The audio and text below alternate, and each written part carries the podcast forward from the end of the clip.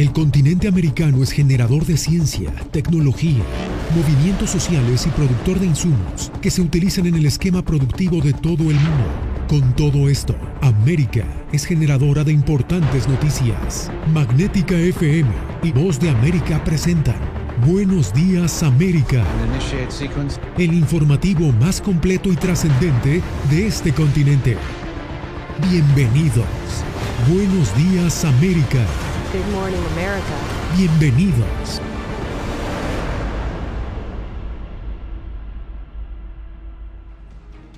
¿Qué tal? Los saludo desde Washington. Campanazo a los demócratas. El partido del presidente Joe Biden apenas está digiriendo la derrota que sufrió su candidato a gobernador en el estado de Virginia. Los resultados de estas elecciones podrían presagiarles malas noticias en el futuro cercano a los demócratas. Para entender mejor de qué se trata, nos conectamos a esta hora con nuestro compañero Jacopo Luzzi. Jacopo, ¿cuál es el escenario político que está viviendo en este momento Estados Unidos?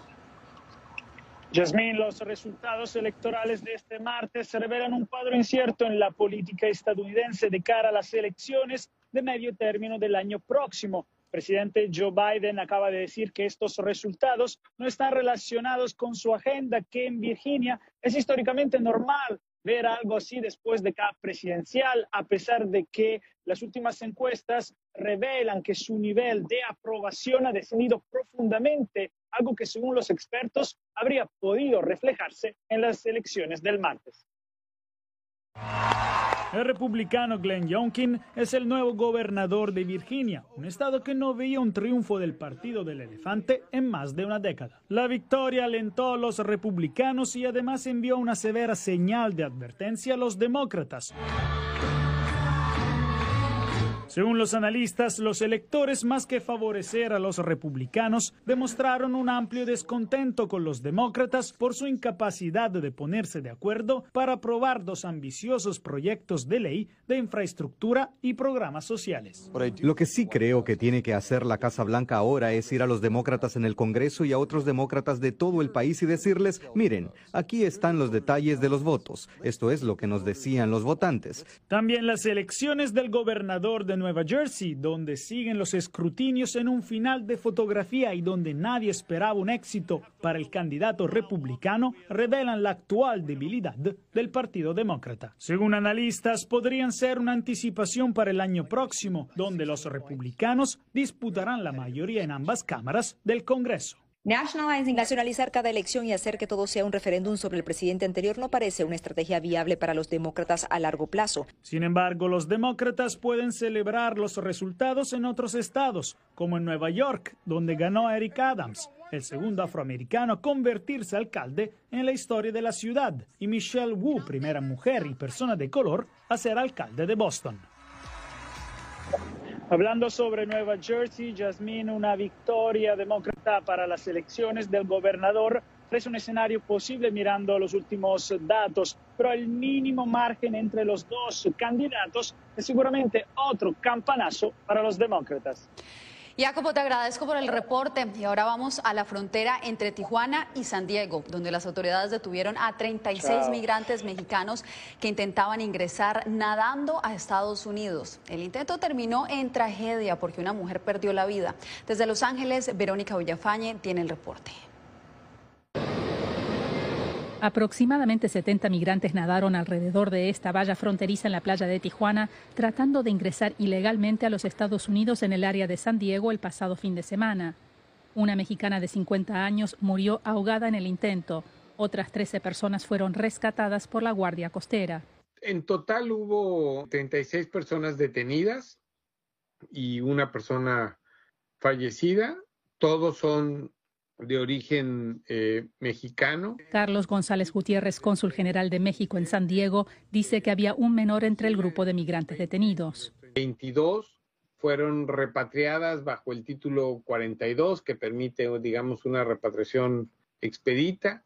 En el caso del menor de 17 años fue eh, prioridad su repatriación a México por ser menor de edad. Tras ser procesados, los demás fueron repatriados el martes. La patrulla fronteriza está investigando el incidente. En un comunicado, el agente jefe de sector San Diego declaró, Este es un ejemplo más de las crueles tácticas que emplean organizaciones de contrabando para reforzar su poder e incrementar sus ganancias. Trabajaremos sin descanso para llevar ante la justicia a los responsables de esta tragedia. En los últimos dos años han aumentado los intentos de migrantes de ingresar por mar, en barco y nadando, con trágicas consecuencias. En lo que va el año llevamos ya 30 migrantes mexicanos fallecidos. Verónica Villafañe, Voz de América, Los Ángeles. Hasta el Capitolio de Estados Unidos llegó una delegación de activistas para pedirle a los legisladores políticas que protejan los derechos humanos de los migrantes y de las comunidades en la frontera sur de Estados Unidos. Diva Lizette Cash nos informa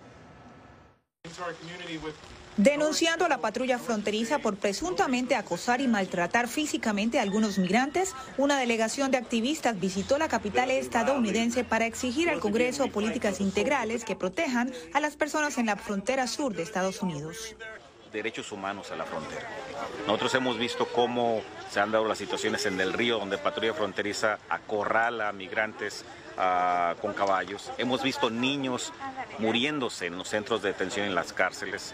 Legisladores republicanos califican la situación actual en la frontera como una crisis humanitaria y la atribuyen a las políticas adoptadas por el gobierno demócrata de Joe Biden.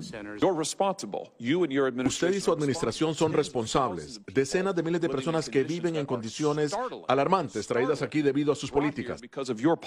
Los demócratas introdujeron en ambas cámaras legislativas un proyecto de ley que exige rendición de cuentas, transparencia y responsabilidad a la patrulla fronteriza, pero reconocen que lograr su aprobación no será fácil. En el Senado es algo más difícil. Lo que yo estoy queriendo hacer es buscar cualquier avenida para hacer estos cambios. Los propulsores también buscan que la propuesta sea integrada al proyecto presupuestario de Biden para ampliar las posibilidades de que la política sea implementada permanentemente en Estados Unidos. Diva Lizette Cash, Voz de América, Washington.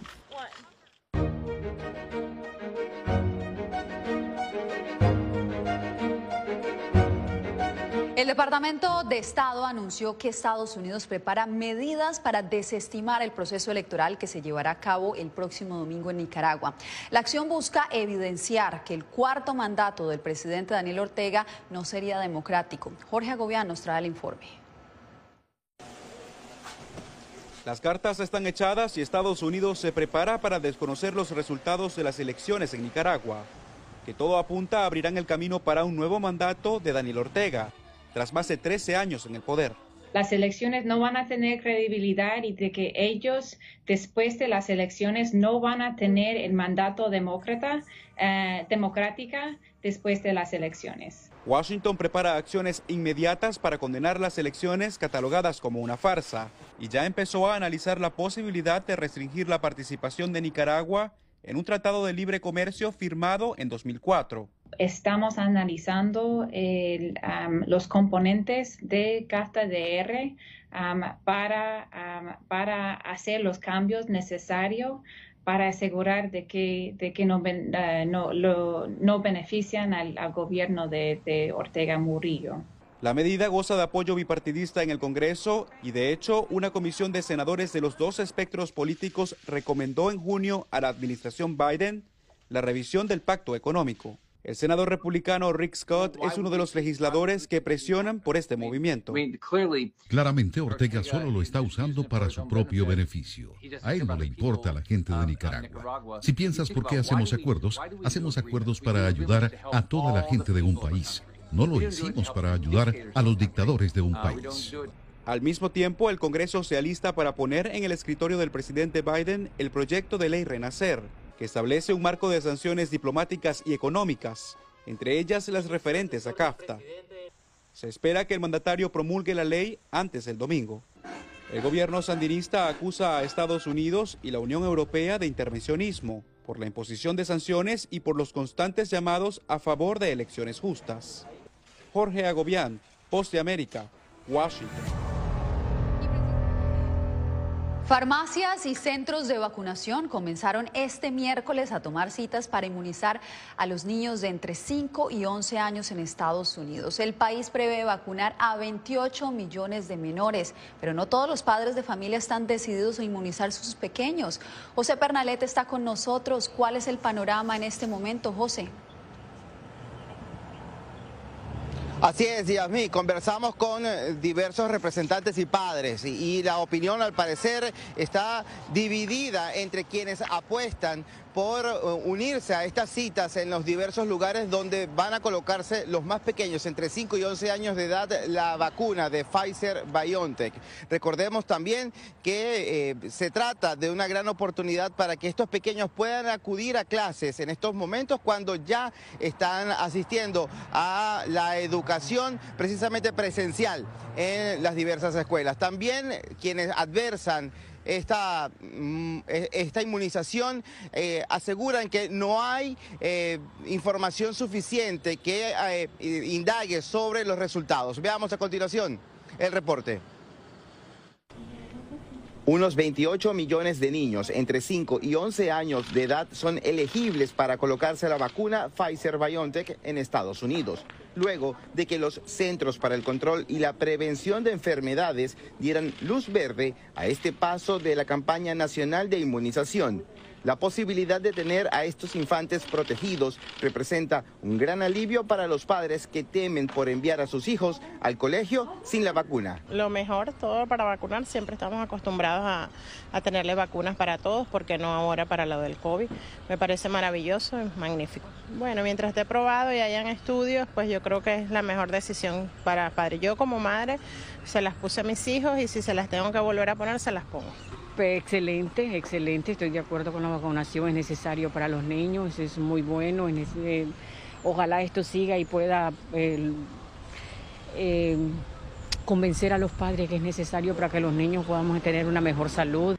No obstante, otros padres prefieren no vacunar a sus hijos. Consideran que las fórmulas aprobadas hasta ahora fueron resultado de procedimientos poco monitoreados. Incluso atribuyen hechos que no han sido confirmados. Bueno, en el momento lo estoy pensando. No, no quiero todavía vacunar a mi hija. Tiene 11 años, pero todavía no. Lo voy a pensar. Por razones de que es muy rápido. Fue muy rápida. Siento que no es tan segura como lo dicen. Estoy completamente en contra de que un niño participe en un experimento de cualquier tipo. Especialistas en pediatría recomiendan la colocación de la vacuna en los niños, sobre todo por condiciones que pueda generar el coronavirus en esta población tan vulnerable. Yasmin. José, gracias. Y Colombia también inició la vacunación contra el COVID-19 para los más pequeños. Menores desde los tres años de edad han empezado a inmunizarse. Desde Bogotá, Jair Díaz nos cuenta que la meta del gobierno de ese país es inmunizar a más de 7 millones de menores de edad. A mí me parece bien que me hayan vacunado porque puedo salir, puedo compartir con mis compañeros, puedo ir a visitar a mis familiares y puedo volver a la escuela. A sus siete años, Johnny Castro agradece que los pequeños de su edad ya se pueden vacunar contra el COVID-19. El gobierno de Colombia dio vía libre a la vacunación de la población infantil desde los tres años en adelante como herramienta para combatir los efectos de la pandemia. Mayores de tres años a vacunarse, a los papás, mamás, hay que llevar a los niños a vacunarse, protegerlos a ellos y también proteger a todos los que interactúan con nuestros menores. La vacunación. El ministro de Salud, Fernando Ruiz, indicó que este es un paso importante para el regreso seguro a las aulas de clase y para la tranquilidad de los padres que vuelven a sus labores de trabajo. El objetivo para todos es vacunar aproximadamente 7 millones 100 mil niños que están en ese rango de edad el gremio médico celebró la noticia de la inmunización a los menores con la vacuna china Sinovac, aplicada en dos dosis, separada por 28 días. Los niños menores de 11 años se pueden enfermar con menos gravedad, que no son solamente los efectos directos del COVID-19 en la población infantil, sino también estos efectos indirectos. Las autoridades estiman que más del 70% de la población colombiana ya se encuentra inmunizada contra el COVID-19. Jair Díaz, Voz de América, Bogotá. Una escasez de mano de obra calificada está experimentando Estados Unidos y de paso está poniendo en aprietos a diversos sectores. Alonso Castillo conversó con expertos sobre el rol que podrían jugar los migrantes en esta etapa de la economía estadounidense.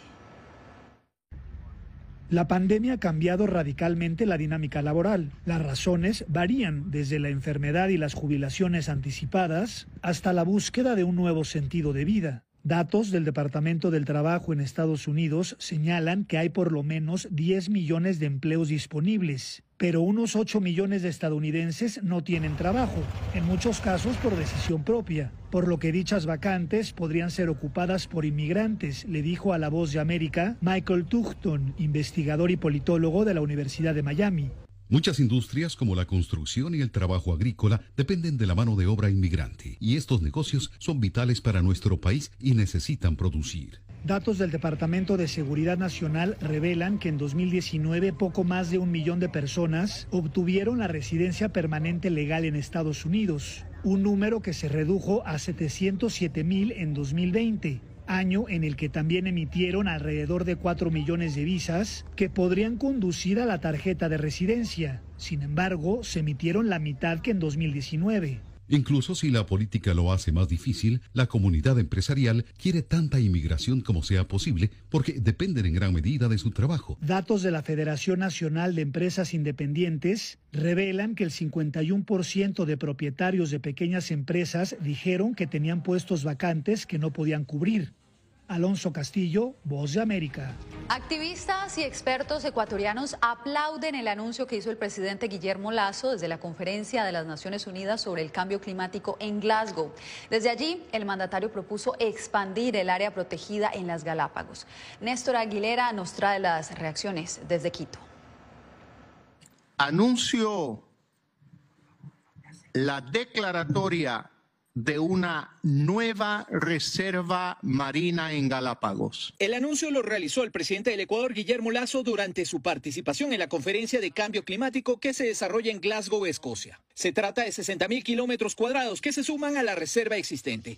La mitad de esa área será de producción no pesquera y la otra mitad de no palangre, es decir, mediante una línea que se lanza al mar con miles de anzuelos. No es lo que buscábamos originalmente, pero sí es un importante primer paso para la, asegurar una mejor protección a las especies, sobre todo migratorias, y las especies sobre todo que transitan en el corredor marino Galápagos-Cocos. Cruz se refiere al espacio marino entre las islas y Costa Rica, considerado importante para la conservación de especies en el Pacífico Sur. Con esto coincide el exministro de Ambiente Tarcisio Granizo. Es una excelente noticia porque demuestra la voluntad que tiene el Ecuador de proteger y conservar sus especies marinas, la pesca, los mamíferos marinos migrantes, etc. La iniciativa incluye un canje de deuda por conservación a fin de crear un fideicomiso que permita preservar la reserva. El canje de deuda por los bonos azules, ya conocemos, dan pues realmente un respaldo a todas estas propuestas para el tema de salvaguardar la integridad, monitoreos, y todo lo que conlleva esto. La Reserva Marina de Galápagos alcanza en la actualidad 133 mil kilómetros cuadrados. Es conocida por su enorme biodiversidad y por albergar especies únicas. Néstor Aguilera, Voz de América, Quito. En Bolivia, el impacto del cambio climático y la sequía en varias regiones es devastador. Sin embargo, Fabiola Chambi nos dice que muchas comunidades mantienen la esperanza de que la situación se revierta.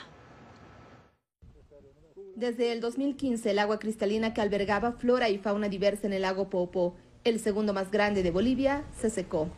Hoy es una zona desértica debido a los efectos climatológicos, la contaminación y algunas acciones humanas que han hecho estragos. A este impacto se refiere el investigador y especialista en temas medioambientales, Marcos Luján. El efecto del cambio climático, de la reducción de la cantidad de lluvia, es lamentablemente irreversible, ¿no?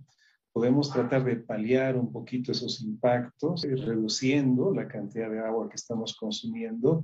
La sequía también está afectando a las familias que han hecho su vida alrededor de la laguna. Cada año la situación empeora. Antes era, el pescado sabía sacarse para comer, había pejerrey, eh, sardina, carpa especialmente, había huarza. Desde hace más de una década, Filomena Álvarez tiene un puesto de venta ambulante a orillas de la laguna Lalay en Cochabamba, centro de Bolivia.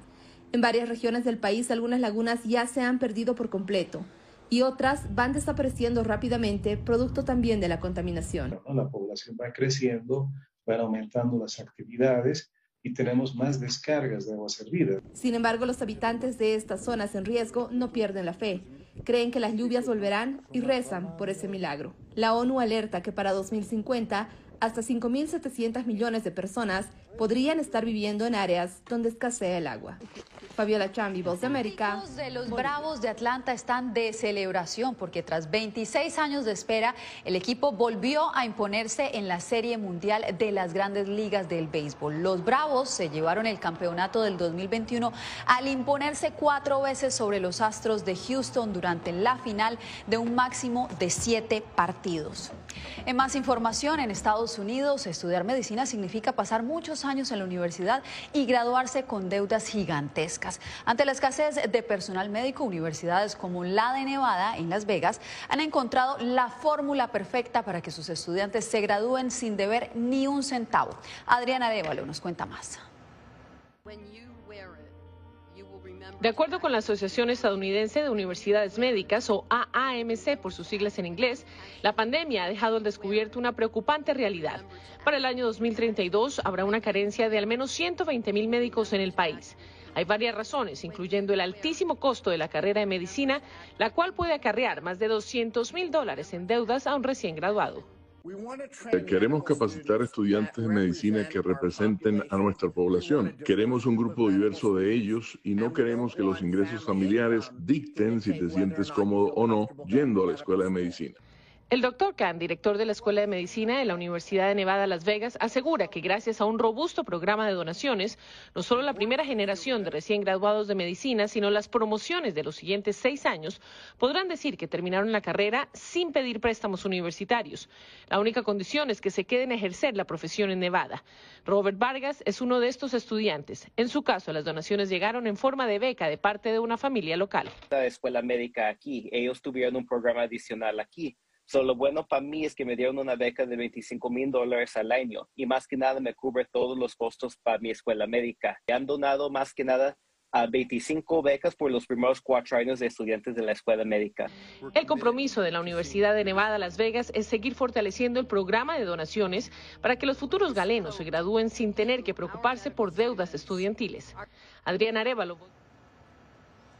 Cerramos esta misión con el enorme despliegue que se hizo anoche en el Paseo de la Fama de Los Ángeles para un desfile de las marcas de moda más reconocidas del mundo. Las autoridades cerraron la conocida calle de las estrellas para que muchas de ellas transitaran por Hollywood Boulevard. Con esto nos despedimos por hoy. Les agradecemos por su sintonía.